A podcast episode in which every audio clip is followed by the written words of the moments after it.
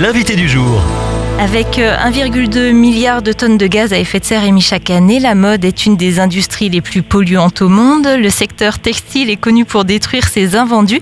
Une réalité amenée à changer avec cette nouvelle réglementation européenne permettant de limiter les déchets et de préserver les ressources naturelles. Mon invité ce mercredi est Johan Petiot, directeur général de l'Alliance du commerce, première organisation professionnelle française d'équipement de la personne, à la fois animateur et représentant des acteurs du commerce. Bonjour Johan Petiot. Bonjour. Pouvez-vous nous expliquer en quoi consiste cette nouvelle réglementation pour l'industrie textile, Johan Petiot? Alors, comme vous l'avez dit, cette nouvelle réglementation au niveau européen va conduire à interdire la destruction des invendus textiles par les enseignes et les marques de vêtements. C'est déjà en réalité une obligation qui existe en France, qui a été mise en œuvre par la loi AGEC en 2020 et qui déjà demande aux enseignes et aux marques françaises de ne pas détruire leurs invendus en fin de saison. Alors, vous parlez de la loi AGEC. Dans cette loi, on parle d'économie circulaire. De quoi s'agit-il exactement? C'est une loi qui, en effet, pour diverses mesures, vise à transformer notre secteur, euh, le secteur du textile, mais aussi d'autres secteurs, vers une économie plus circulaire, une économie euh, de la réutilisation, une économie euh, du recyclage, voire même de la réparation, puisqu'aujourd'hui, dans notre secteur,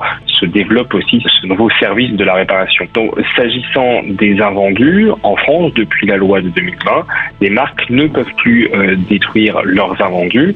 Et donc, euh, qu'est-ce qu'elles en font? Elles le faisaient déjà avant. Il faut savoir que la destruction des invendus, il y avait déjà de nombreuses bonnes pratiques qui étaient mises en œuvre euh, par nos enseignes. Et donc, qu'est-ce que deviennent ces invendus en fin de saison? Après les soldes, beaucoup de marques, enseignes envoient les invendus qu'il reste dans des dans des outlets, dans des villages de marques où on retrouve les collections des précédentes années à des prix plus attractifs. Elles ont aussi l'option d'envoyer ces invendus chez des stockeurs qui eux-mêmes après peuvent l'envoyer dans des boutiques de seconde main en France, en Europe ou euh, sur des marchés à l'international. Et puis aussi beaucoup d'entre elles ont euh, des pratiques de dons, de dons à des associations qui après le redistribuent à des personnes euh, dans le besoin. Le texte européen prévoit également la création d'un passeport numérique permettant aux consommateurs d'être mieux informés lorsqu'ils achètent leurs vêtements et chaussures. Comment se présentera ce passeport numérique, Johan Petiot, et quel type d'informations donnera-t-il aux consommateurs Alors il y a encore euh, beaucoup de choses qui restent à déterminer à la fois sur le format, on va dire technique, technologique et sur le contenu. Ce qui est vrai, c'est l'objectif que vous avez rappelé, c'est mieux informer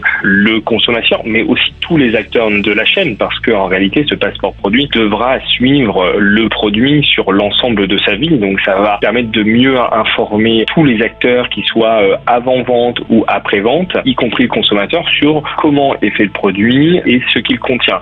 Là encore, euh, la France, sans aller au niveau euh, du passeport produit, a déjà des pratiques euh, avancées sur ce sujet-là. Là encore, dans la loi AGEC sur l'économie circulaire, qui demande aux enseignes, aux marques, de dire maintenant à leurs clients où a été fait leur produit, les trois dernières étapes de production, le pourcentage de matière recyclée dans le produit, si celui-ci rejette des microplastiques. Donc déjà, les marques qui agissent en France ont déjà pris euh, le chemin de cette transparence accrue pour le consommateur et euh, ce que fait l'Europe va encore aller plus loin euh, dans cette dynamique de transparence pour le consommateur. Avec cette nouvelle loi, producteurs, commerçants et consommateurs donc avancent main dans la main pour limiter notre impact sur l'environnement finalement, Johan Petiot. Oui, c'est ça, c'est-à-dire que nous, marques, enseignes, nous avons bien sûr notre rôle, notre rôle en amont dans l'éco-conception de nos produits pour limiter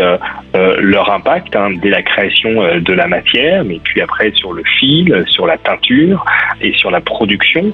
Nous avons notre rôle à jouer et les marques prennent euh, cette transition écologique à bras le corps, mais les consommateurs ont aussi un rôle à jouer dans la gestion de leurs produits en fin de vie. Quand ils ne veulent plus du produit, lorsqu'ils ne l'utilisent plus, parce qu'il est euh, trop petit, parce qu'il est peut-être abîmé, parce qu'il ne leur plaît plus. Le consommateur a un rôle à jouer en, ne jetant pas son produit euh, dans la fameuse poubelle noire, mais en le, rapportant dans des points euh, d'apport volontaire, dans des points de collecte qui permettront après à ces produits d'être réutilisés ou d'être recyclés.